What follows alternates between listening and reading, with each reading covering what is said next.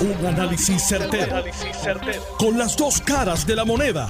Donde los que saben no tienen miedo a venir. tienen miedo a venir. Esto es el podcast de Análisis 630 con Enrique Quique Cruz. 2 de marzo del 2022. Tú estás escuchando Análisis 630. Yo soy Enrique Quique Cruz y estoy aquí de lunes a viernes de 5 a 7 te invito a que te suscribas a mi canal de YouTube bajo Enrique Quique Cruz y que me des follow en Facebook y en Twitter bajo Enrique Quique Cruz también. Bueno, y les recuerdo que hoy a las 6 de la tarde aquí va a estar Dani y el Marrón de 6 a 7 conmigo. Pero comenzando esta primera media hora de Análisis 630 hoy miércoles 2 de marzo conmigo aquí frente a mí el presidente del Senado, José Luis Dalmau. Presidente, bienvenido, muchas gracias por estar aquí. Buenas tardes, buenas tardes para ti, buenas tardes para toda la audiencia. Un placer estar en tu programa. Muchas gracias. Bueno, eh, las críticas llueven por todos lados sobre lo que sucedió con Enrique Volkers, sobre lo que sucedió con el juez Rodríguez Casilla, el gobernador, eh, en unas expresiones que hizo a través de su cuenta de de Twitter eh, se expresó diciendo una falta de consideración y mala, bueno, lo voy, a, lo voy a citar tal y como es. Otra vez los legisladores del Partido Popular le roban al pueblo el servicio de grandes puertorriqueños. Esto ha sido una falta de respeto y una consideración extrema y de consideración extrema. Esta acción es incomprensible y malintencionada. Eh, todo esto por estos, estas estos dos nominaciones que se llevaron a cabo, que llevaban tiempo, una de ellas llevaba ya casi dos años, la de Enrique Volkers, y, y mucha gente se cuestiona en ambos casos por qué no hubo ni tan siquiera una vista pública. Mira, aquí antes de eh, contestarte la pregunta, voy a refrescarle la memoria a personas que tienen la memoria corta. ¿Alguien se acuerda qué sucedió cuando nombraron al hoy gobernador Pedro Pierluisi, secretario de Estado, ante una legislatura dominada por el Partido Nuevo Progresista. ¿Alguien se acuerda qué dijo el presidente en aquel momento de la Cámara, Johnny Méndez? ¿Alguien recuerda qué dijo en el hemiciclo del Senado el presidente del Senado, Tomás Rivera Chávez? ¿Alguien se acuerda de ese proceso? Vamos a reflejar la memoria. Lo nombraron como nombran a cualquiera. Lo nombró el gobernador Ricardo Rosselló, secretario de Estado. ¿Y qué pasó en la Cámara? Se dividieron los mismos, los mismos de su partido. No hablemos ahora del Senado que yo presido, que es un Senado diverso, con cinco partidos y un independiente, y que tomamos decisiones diversas. ¿Y qué pasó en el Senado? En el Senado aquello fue un circo. Y después que juramentó sin haber sido confirmado por el Senado, los mismos de su partido fueron al Tribunal Supremo para quitarlo de la gobernación. Así son los procesos, Quique. Y el mismo respeto que se tiene para el poder nominador, tiene que tenerse para el poder legislativo. El poder legislativo tiene ante sí el considerar un nombramiento, el no considerarlo, el, el consentimiento o el rechazo. Eso es lo que dice la separación de poderes de las ramas constitucionales. Así que el gobernador que el 4 de enero le pedí que no llenara la silla del Supremo porque no era necesario en estos momentos y no convirtiéramos el primer mes y los primeros dos meses del año en un debate público de si se llena o no la silla, decidió enviarlo. Y decidió utilizar la posición del juez en silla de ruedas, que con mucha decencia dijo, no utilicen mi silla de ruedas como excusa, y lo respeto por eso. Y lo respeto porque cuando lo nombró Sila Calderón, un juez superior, yo voté por él y cuando lo nombró Luis Fortuño, después que el Senado presidido por Tomás Rivera Chat dijo que era un estadista light y no querían confirmarlo al Supremo, ni a él ni a Marsuach. Esa es la, esa es la historia. Puede buscarla en el récord periodístico y en el récord legislativo. Nombraron a Feliberti y a Luis Estrella. Y lo nombraron al apelativo. Yo le voté a favor. Esto no se trata de la nominación de Roberto Rodríguez Casilla. Se trata de llenar o no una silla para el Supremo y el liderato del PNP no tiene la estatura moral para reclamar que se llene, porque en el cuatrenio de Aníbal Acevedo Vila no hubo una, hubo tres vacantes y no la llenaron. Y en aquel momento, que eran siete los miembros del tribunal, solamente quedaban cuatro jueces. Nadie reclamó, ay, el tribunal es par. Si hay una decisión de hay empate, no hay quien desempate. Ahora reclaman eso porque hay ocho. Nadie reclamó cuando eran cuatro. Y puede cualquier persona de otro partido o de otro liderato poder decir algo, pero el liderato del Partido Nuevo Progresista que fue protagonista en el Senado, en aquel cuatrenio que Kenneth McClinton presidió y que dijo por Twitter que él se sintió orgulloso de haber detenido las tres plazas para que cuando ganara Fortuño la nombraran ellos, porque había que tener un balance ideológico. Fíjate, no era un balance jurídico, no era un balance de justicia en el Tribunal Supremo, era un balance ideológico.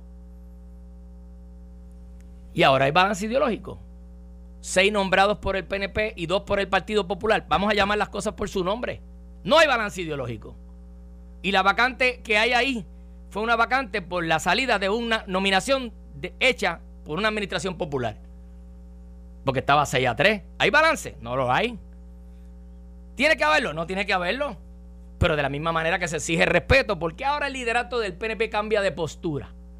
Y no quiso llenar tres, pero hay que llenar una.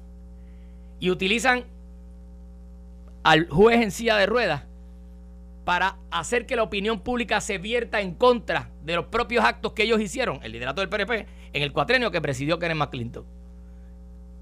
Esa es la historia. Ahora, de la misma manera que yo le pedí al gobernador que no hiciera el nombramiento, él lo hizo. Él respetó lo que yo le pedí. Pues entonces la Asamblea Legislativa, que no soy yo el único voto, hay votos de otros partidos, decidió ayer no respaldar el llenar esa silla el llenar esa silla. Y no hubo rechazo porque antes de que viéramos la votación, que había los votos para rechazarlo, el gobernador lo retiró. Dicho sea de paso, lo, retiró el gobernador interino, Omar Marrero. Llegó una carta a toda prisa retirando el nombramiento. En el caso del otro nominado, el señor Enrique Volker, cuando se nominó, y vamos a no usar a, Enrique Volker todavía, cuando se nomina cualquier persona, cuando una persona viene a una empresa a trabajar, la empresa dice, mire, estos son los requisitos para tú emplearse aquí. Usted tiene que traer un certificado de antecedentes penales, certificado de asume, este, su información económica y lo vamos a evaluar. Ah, su hoja de vida, su resumen, su preparación académica para saber si usted tiene las competencias para el cargo que va a ocupar en la empresa. Pues el gobierno pasa algo igual cuando el gobernador decide usar su poder del Ejecutivo para nombrar a alguien pero le dice la Constitución que algunos nombramientos, por ejemplo los secretarios, algunas juntas de gobierno, tienen que pasar por el sedazo del balance de poderes que da nuestra Constitución, la Asamblea Legislativa. Precisamente el Senado, con algunas excepciones, Senado y la Cámara. Cuando ese nombramiento llega al Senado, ¿qué hace la Comisión de Nombramiento? Mire, usted tiene que traer un estado de situación compilado, tiene que traerme sus planillas de los últimos años, cinco años, tiene que traerme eh, su preparación académica, tiene que pasar por una prueba psicológica. Hay una serie de requisitos. Y entre ellos había que someter las planillas de los últimos cinco años. Y el señor Volker sometió las planillas de su esposa. Le dijimos, mire, perdóneme, usted no puede someter las planillas de su esposa, tiene que someter las suyas. Y sometió las de él. Cuando somete las de él, los analistas de la comisión y los CPAs que yo tengo allí, me dicen, mira, que hay una serias eh, discrepancias con las planillas y con su informe financiero. Yo le notifico a la Fortaleza y al señor gobernador personalmente que hay un problema de planillas con el señor Volkers. Y él le dice, no, él me explicó porque es que tuvo un asunto familiar y no pudo cumplir. Y yo, bueno, pero, pero yo no puedo. Y como he dicho anteriormente, nosotros que estamos ahora bajo el escrutinio de una Junta de Supervisión Fiscal en un gobierno en quiebra, estamos buscando por el buen uso y administración de los fondos públicos. Yo no me siento cómodo apoyando a una persona que no supo, o por lo menos lo que evidencia eso, manejar sus planillas y sus finanzas para estar a cargo de una agencia. Pero ¿por qué? Pues es la pregunta que me van a hacer. ¿Por qué? ¿Por qué tardamos? Porque tratamos de que él pudiera arreglar su situación con su planilla, corregir. Pero no, no había manera. Y el gobernador lo volvió a nombrar, diciéndole que no tenía los votos. Lo vuelve a nombrar. Vuelve a nombrarlo. Yo, pues mira, habla con los legisladores y explícale la situación. A mí no me convence. La situación es esa.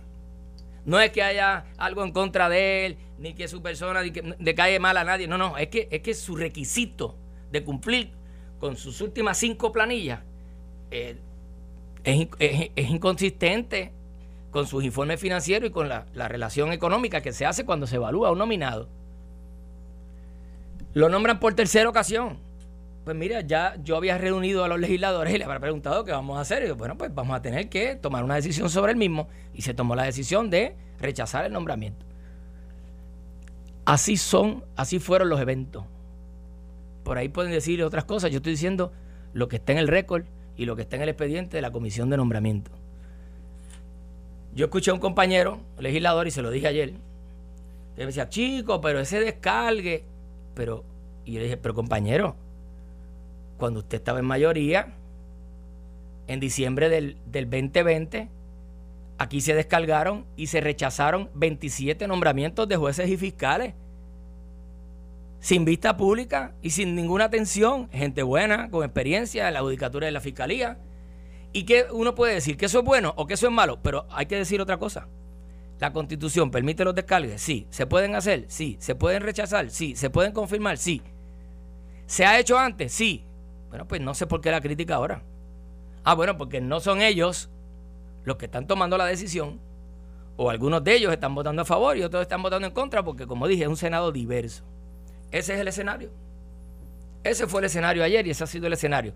Entonces, que el Senado diverso, no el Senado popular, el Senado diverso, ha tomado decisiones que impiden que el gobierno tenga sus mejores candidatos. Mire, yo, yo he presidido un Senado que solamente le ha rechazado tres nombramientos al gobernador.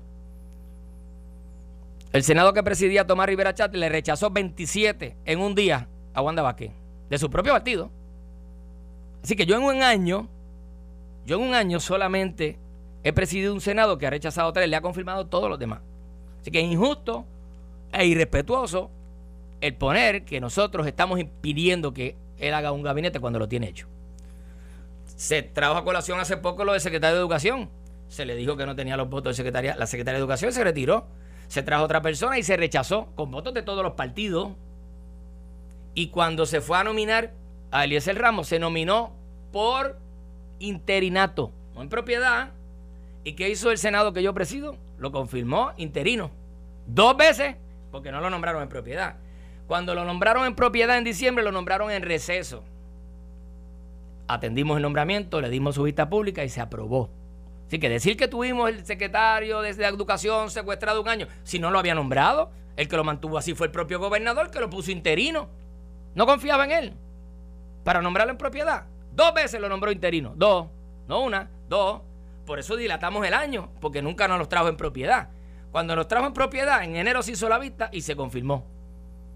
Así que decir que nosotros no le estamos permitiendo conformar su equipo es falso.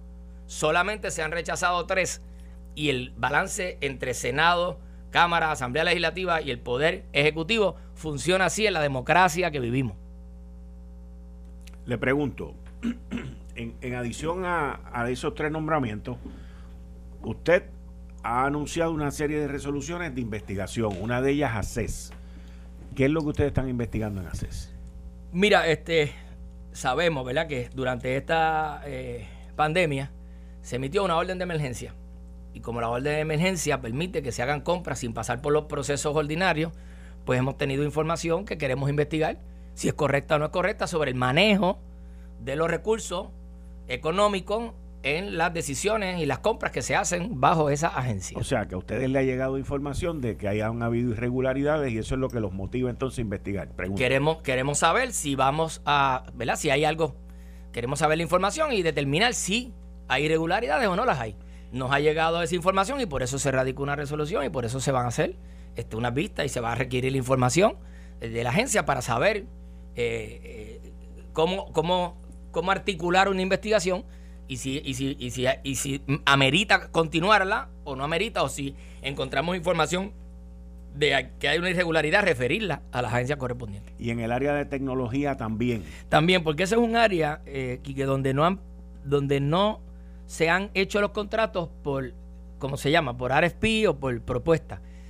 Invitan a quien ellos quieren y le dan el contrato a quien ellos quieren. Bueno, pues nosotros queremos saber toda la información de toda la contratación tecnológica del gobierno, no solamente de PRIT, del gobierno, porque PRIT contrata para también para las agencias de gobierno. Hace unas semanas atrás requerimos una información y nos llegó incompleta, no nos llegó completa. Así que radicamos una resolución para entonces, con el mecanismo investigativo de la Asamblea Legislativa del Senado, reconocido por los tribunales, requerir la información, invitar testigos y buscar la información que nos, que nos lleve a ver eh, los posibles irregularidades que se han denunciado. Al principio del programa, dentro de los titulares, estaba hablando sobre la reforma laboral.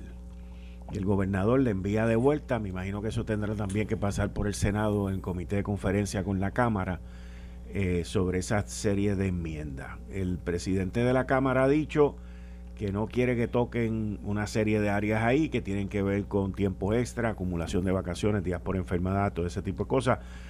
Eh, ¿Ha tenido usted oportunidad de ver lo que el gobernador envía para atrás y de analizarlo? El gobernador nos envió una carta con unas observaciones, muchas de ellas están recogidas en el proyecto, hay otras que podemos verlas, pero esto es un proyecto que tardó un año en verse. O sea, se radicó, creo que el proyecto de la Cámara número 3, de los primeros. Sí. Y entonces se radica y la Cámara tuvo meses haciendo vistas públicas a todos los sectores.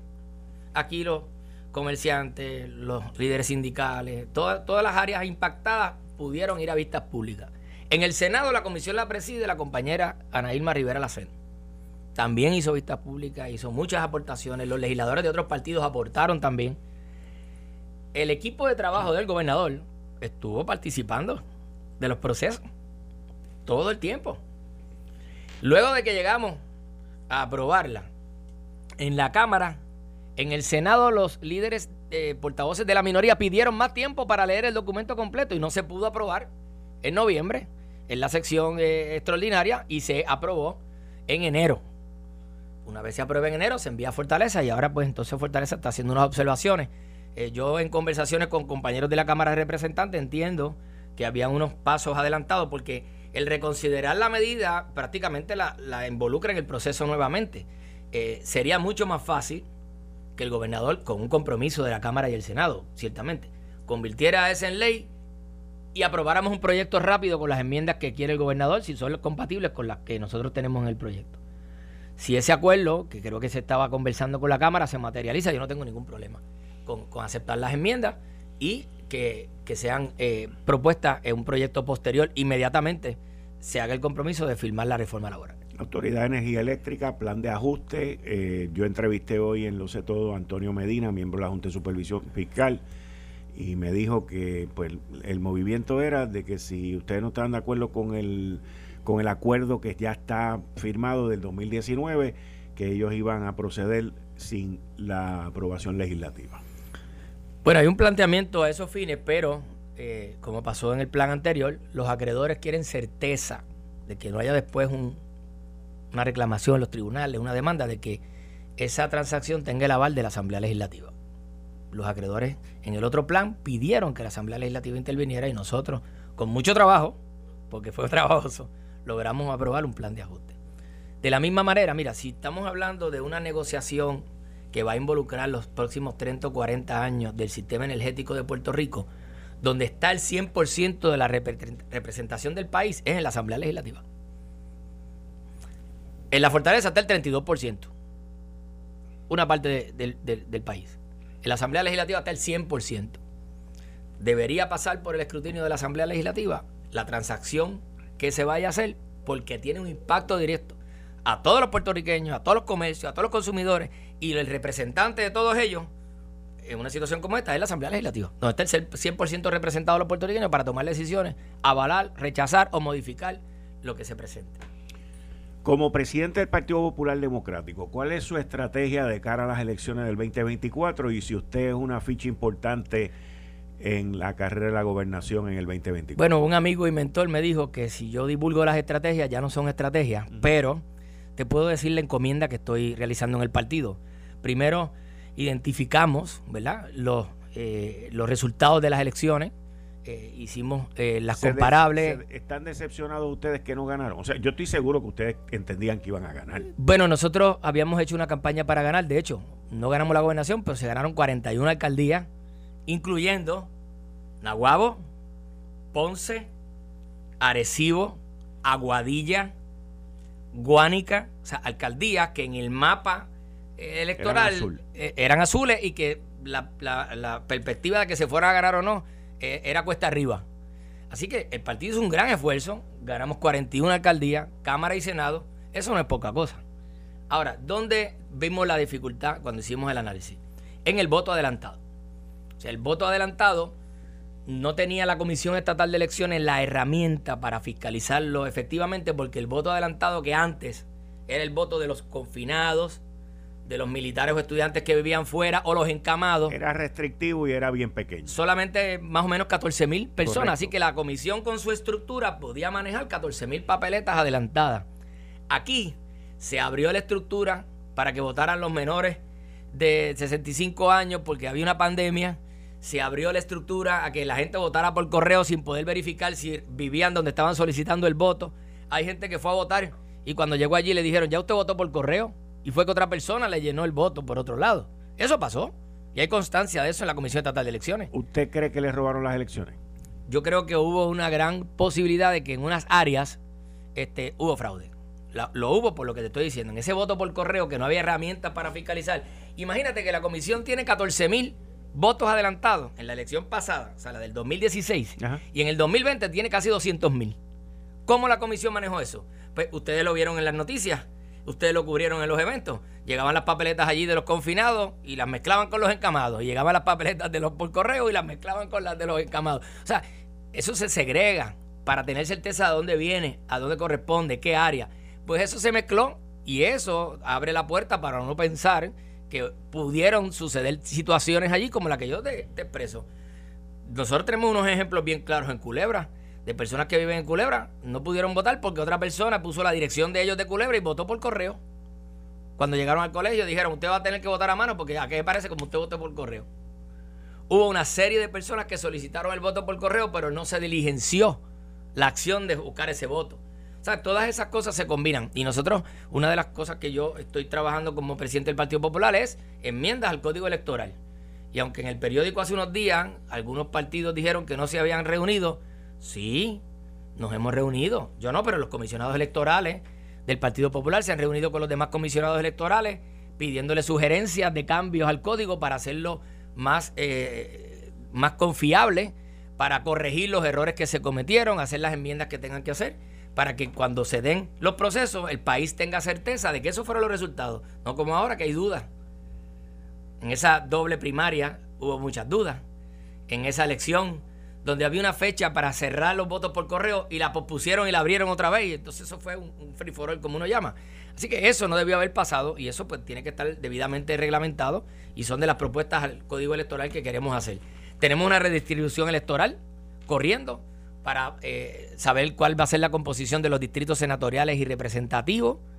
Y tenemos delegados presidenciales en los municipios donde no prevalecimos haciendo el trabajo de reorganización. Ese trabajo tiene que estar culminado para en o antes de noviembre de este año. Así que esa es la, encomienda que tengo como eh, presidente. La pandemia nos atrasó un poco las reuniones distritales, ya, ya se comenzaron y ya están el calendario de reuniones. Y en los próximos yo te digo que la, semana pasada yo tuve reuniones en el partido prácticamente todos los días y en las próximas semanas voy a tener los alcaldes, la Junta de Gobierno y otras reuniones más y sigue el calendario de reorganización, tanto en las organizaciones del partido como en la de los municipios. ¿Me podría dar unos minutitos más después de la pausa? Sí, cómo no. Pregunta. Vamos a continuar con el presidente del Senado. José Luis Dalmao. Eh, estás escuchando el podcast de Noti1. Análisis 630 con Enrique Quique Cruz. Estábamos en la línea como presidente de partido de cara al 2024 y me habló sobre la reorganización, sobre las reuniones que está teniendo, pero hace aproximadamente menos de dos semanas salieron unos informes sobre recaudos eh, de donativos, que es la, esencia también del partido. Y el Partido Popular se veía, se ve bastante rezagado en esa área en preparación para la actividad política, que ya estamos hablando, esto empieza ya el año que viene. O sea, esto es un año de transición que ya empezó caliente y con un gobierno tan dividido, pues va, o sea, esto no va a parar. Ahora, los recaudos, los fondos del partido de cara a unas elecciones? Pues el partido en el año pasado no hizo actividades económicas. Cero. O sea, no es que caen los recaudos, es que no hubo actividad de recaudo. Ahora, en este año, vamos a tener actividades de recaudo Vamos a tener actividad en verano, vamos a tener una serie de actividades donde vamos a, levantar los fondos para calentar los motores previo al ciclo electoral, porque todavía no es año electoral, el ciclo electoral que comienza en el 2023.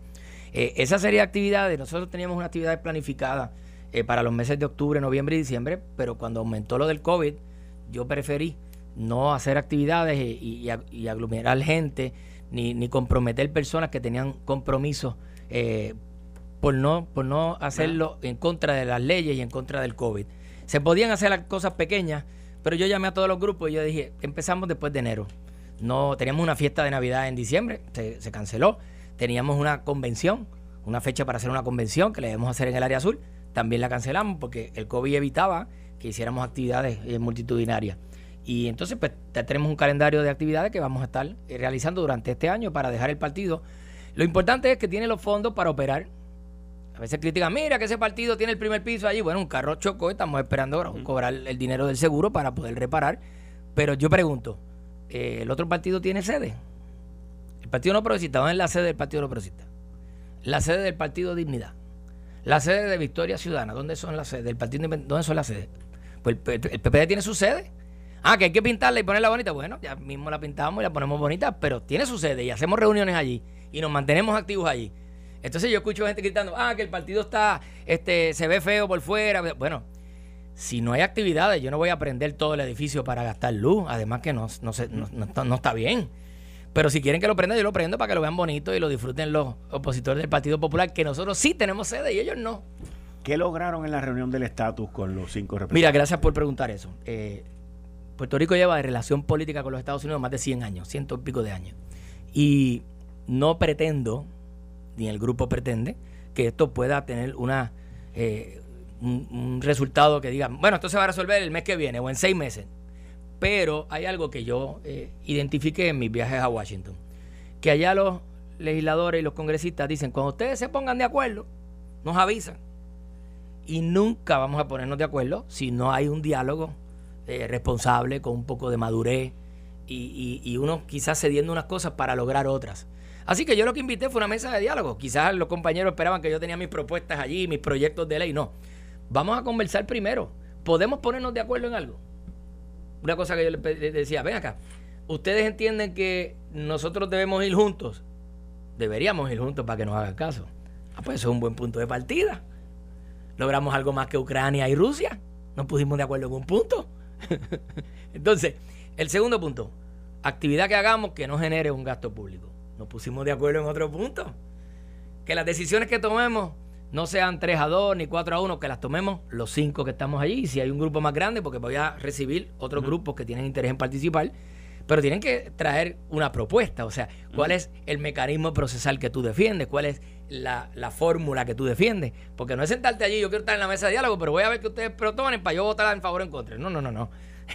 Eso no puede ser así, pues no nos vamos a poner de acuerdo. Ahora, sí ha, habido una gran disponibilidad de los que componemos, los que componen la mesa de diálogo, de empezar a trabajar un documento. De hecho, ya se está trabajando un borrador para verlo la próxima semana y si estamos de acuerdo, pues los cinco comprometernos con ese borrador de trabajo.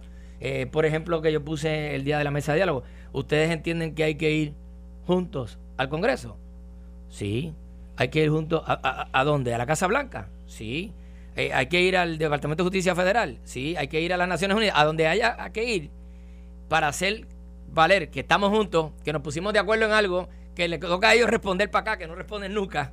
Eh, crear eso, porque siempre que vamos divididos, pues aquel dice, no, yo saboteo el proyecto de aquel y aquel sabotea el proyecto del otro y no se logra nada. Es una situación difícil donde el Congreso está pendiente al conflicto de guerra mundial, ¿verdad? Que puede ser mundial. Eh, en una situación donde no le han aprobado los proyectos a Biden, que hay un Senado dividido 50-50 en elecciones congresionales midterm que hay ahora, tanto en la Cámara o en el Senado, o sea, lograr que suceda algo allí, eh, pues, pues sabemos que es cuesta arriba, pero no vamos a dejar de luchar. En ese sentido, pues cada uno de nosotros pues tiene su propuesta. Hay un movimiento que eh, el Partido Independentista defiende la, Asamblea de Estatus, el Partido Nuevo Progresista defiende su mandato, eh, cada, cada cual, ¿verdad? Podemos ponernos de acuerdo en algún aspecto procesal que no se haya auscultado antes. Si aquel no está de acuerdo con la Asamblea Constituyente, bueno, pues vamos a buscar otro mecanismo. ¿Qué mecanismo podemos usar para hacernos sentir, para poder ir juntos al Congreso y decir, el mecanismo que nosotros queremos es este, que ustedes están dispuestos a hacer por nosotros? ¿Qué fórmula ustedes van a validar? cuáles son las condiciones constitucionales y jurídicas que ustedes tienen para ejercer la voluntad política, porque esto es voluntad política, para atender la situación política de Puerto Rico con los Estados Unidos. Y ahí tiene que estar todo. Algunos me preguntaban, bueno, ¿y el ELA? Bueno, pero hay, que, hay gente aquí que defiende el ELA y, tienen derecho a expresarse. Pues el que defiende el ELA como está, pues que lo defienda. El que defiende el ELA mejorado, el que quiera la independencia, la libre asociación, pues, pues se exprese. Pero traiga una propuesta que podamos llevar al Congreso y que el Congreso diga, nosotros validamos eso, vamos a hacer una consulta, lo que sea con vínculo en el Congreso, pero que nos vean juntos, por lo menos en lo procesal. En lo sustantivo no nos vamos a poner de acuerdo, pero en lo procesal. La comisionada residente, en una nota de prensa, este, conversó ayer en la salida del mensaje del presidente Biden del mensaje que dio a la nación y Biden le, comentó a ella que si él pudiera votar por la estadidad por Puerto Rico, que él votaba. ¿Cómo reacciona usted a esas expresiones? Bueno, yo no sé si eso es verdad. Yo no sé si es cuestionable. Usted la cuestiona. Yo no sé. Eh, Biden ha sido muy parco, tanto en su campaña. Cuando en la campaña los políticos prometen de todo, él no prometió nada. Prometió que iba a atender la situación y a un año y dos meses pues no la ha atendido. Porque yo no he visto ningún movimiento de la Casa Blanca que me lleve a pensar que él va a atender, no la estadidad, cualquier cosa que tenga que ver con el estatus. Ni uno. Del Congreso he visto muchos congresistas, incluso congresistas que han venido aquí a levantar dinero y han dicho que simpatizan con el movimiento estadista, dicen que no hay ambiente para eso. Congresistas que han venido aquí, republicanos y demócratas, a decir que apoyarían la estadidad, cuando le entrevistan allá dicen que no hay ambiente en el Congreso para eso. Así que yo no he visto ninguna señal que me lleve a pensar, no solo para la estadidad, sino para mover. Hay un intento de mover unos proyectos, el de Nidia Velázquez, el de Darren Soto, en la comisión de Grijalva. Eh, llevan un año allí y no han aprobado ni una mark session, ningún borrador, ningún proyecto para votar. Ahora Steny Hoyer quiere hacer un híbrido de los dos proyectos. Yo le deseo suerte porque son incompatibles los dos proyectos. Pero si se aprobase algo en la Cámara, tiene que ir al Senado. Y si se aprobase algo en Cámara y Senado, tiene que ir a Casa Blanca. Y cuando vaya a Casa Blanca y se convierte en ley, tiene que contar con la Asamblea Legislativa de Puerto Rico para la ley habilitadora de lo que vayan a hacer. Esos son los pasos. Ahorita usted mencionó la reforma electoral. ¿Tiene algún problema el Partido Popular Democrático con el voto adelantado? No, no con el voto adelantado, sino con los procesos para ese voto adelantado. O sea, ahora mismo... Procesos y controles, me imagino. Controles, sí. Ahora mismo, eh, si una persona no se da cuenta... Yo entiendo que eso llegó para quedarse. Bueno, claro, eh, es, un voto, es un voto adelantado. Eh, el voto estaba, lo que pasa es que se amplió sin controles. El voto adelantado existía, pero se amplió y sin controles. ¿Y por qué el voto adelantado? No es el voto de conveniencia política, es el voto de que una persona que tiene una condición de salud, que está en su casa, que no puede el día de las elecciones levantarse e ir a hacer esa fila, pues tiene una concesión que es el que llaman el voto encamado, el voto de personas de mucha edad, que no van a hacer largas filas al sol, el voto de militares, estudiantes que están fuera de Puerto Rico. O sea, hay una serie de eh, eh, cosas que el código, pero entonces bajo estas condiciones y el nuevo código se abrió y sin controles. Y como no hay un control de ese registro y de ese voto, una persona puede coger la dirección de otra, llenar la dirección, llenar el sobrecito, enviarlo a votar y que la persona no sepa que votaron por eso. Eh, fueron muchas las personas que fueron a votar y dijeron, ya usted votó por correo. Yo, pues yo nunca solicité el voto por correo, pero aparecía su voto por correo. Y esas irregularidades hay que ajustarlas a una realidad para lograr una certeza, confianza en el proceso electoral. Presidente del Senado, José Luis Dalmau, muchas gracias por estar aquí. Gracias, por la invitación, siempre, siempre las órdenes. Muchas gracias. Ustedes escucharon al presidente del Senado, José Luis Dalmao. Está bien, no hay problema. No hay problema. Tranquilo. Muchas gracias, José Luis. Bueno, nosotros continuamos aquí, miren, con toda esta situación que no solamente en Puerto Rico, pero también alrededor del el mundo. Ya una de las, creo que es como la, es la segunda ciudad de Ucrania y siendo la primera ciudad, déjenme refrasear lo que estoy diciendo, sería la primera ciudad que cae en manos rusas.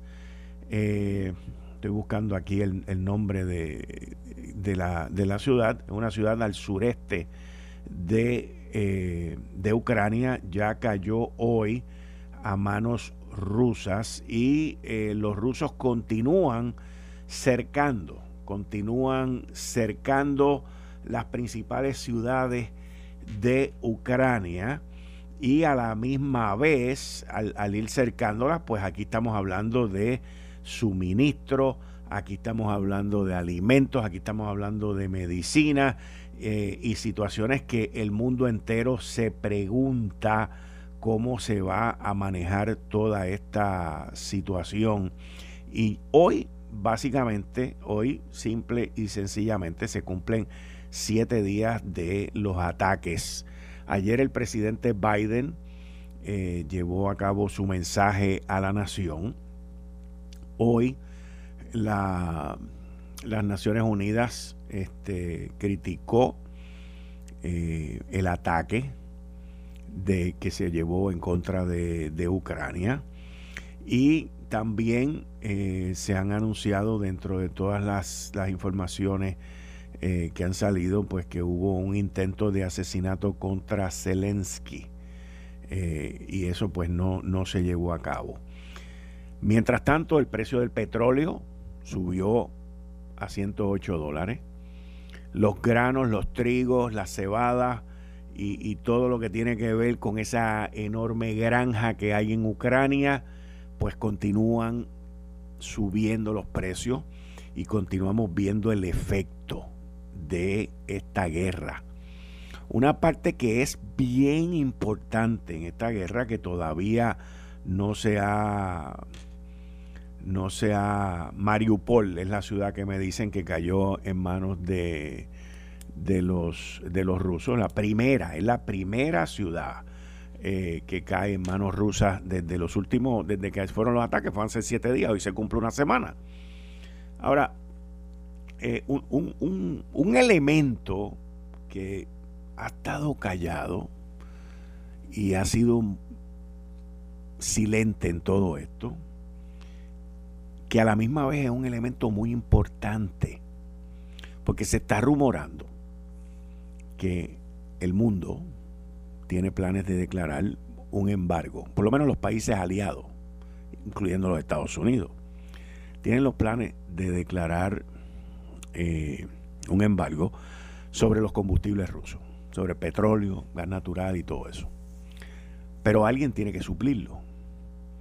Una de las, uno de los países que se está presentando como alternativa en gas natural es Israel. Pero la dependencia sigue grande sobre qué va a ser Arabia Saudita. Y sin Arabia Saudita, y su empuje en producir más petróleo, pues este embargo no va a ser posible. Y Canadá fue la primera que hace un par de días atrás dijo, no más combustible ruso, no le vamos a dar entrada a los barcos y así sucesivamente. Pero el resto de los países industrializados, de los países importantes, no han dicho mucho. Y eso es un área de, que tiene que ver con todas estas sanciones, con todas estas medidas que se están tomando en contra de Rusia. Pero Rusia sigue adelantando, sigue atacando, sigue matando. Hoy salió una cifra que no ha sido corroborada, pero es el mismo gobierno de Ucrania quien la dice, sobre 2.000 muertos civiles. Entonces no estamos hablando de soldados ni nada de esas cosas, están hablando de civiles. Eh, y así sucesivamente. Cada día que pasa, lamentablemente para Ucrania, cada día que pasa es un día más de lucha, pero es un día más en que se debilitan, porque el ejército ruso aprovechó este fin de semana y específicamente el lunes mientras hablaban para atacar, atacar, atacar, atacar, bombardear, bombardear, bombardear y seguir movilizando su ejército para ir asfixiando, para ir acorralando las principales ciudades. Eventualmente la fuerza aquí parece que va a vencer sobre la maña definitivamente que los ucranianos y su presidente Zelensky han demostrado mucha maña desde el primer día. Pero el otro es tan y tan grande y tan y tan avasallador que con mucha probabilidad, no lo estoy diciendo ahora, pero con mucha probabilidad, en este caso, la fuerza es tan grande que venza sobre la maña. Pero esta gente no se van a rendir. Esta gente los podrán ocupar, los podrán dominar, los podrán invadir, pero claramente se ve que ellos van a seguir luchando por su democracia, van a seguir luchando por su libertad, van a seguir luchando por Ucrania. Así que esto, eh, la ciudad, perdónenme, la ciudad de Kherson, esa misma es, esa misma fue la que yo leí, la ciudad de Kherson, que queda al sureste de Ucrania, es la primera ciudad que ha caído en manos rusas. Kherson, K-H e-R-S-O-N. Esa es la correcta. Esa es la, primera ciudad que cae bajo el dominio ruso. Ahora, les digo una cosa. Han habido ya varias áreas de Ucrania que han caído bajo dominio ruso, como ha ocurrido con varios aeropuertos, y luego los ucranianos vienen, pácata, atacan y retoman, que no lo dudaría, pero la ocupación de Rusia, el bombardeo, la matanza y la agresividad de los rusos eh, está, está bien alta. Está bien, bien alta. Y ya la paciencia, pues, eh, no. También la ciudad de Kharkov es la segunda ciudad que ha caído también eh, en manos rusas. Ese, ese anuncio quien lo hace es Rusia. La ciudad, Rusia anuncia la toma de Kharkov, la segunda ciudad más grande de Ucrania. Así que Kherson eh, y Kharkov, Kherson, ellos lo pronuncian Herson y Kharkov. Eh, tropas rusas aterrizaron este miércoles en Kharkov, que es al este, la segunda ciudad ucraniana, y aseguraron ya haber tomado a Kherson, que queda en el sur. Esto en el séptimo día de la invasión lanzada por Vladimir Putin, a quien Joe Biden calificó de dictador y cuyo país es objeto de fuertes sanciones por parte del occidente. Así que dos ciudades ucranianas, Kherson y Kharkov, han caído ya sobre manos rusas. Todavía no han podido lograr la capital, pero la tienen asediada y la tienen rodeada. Esto fue el, podcast de Notiuno. Análisis 630 con Enrique Quique Cruz. Dale play a tu podcast favorito a través de Apple Podcasts, Spotify, Google Podcasts, Stitcher y notiuno.com.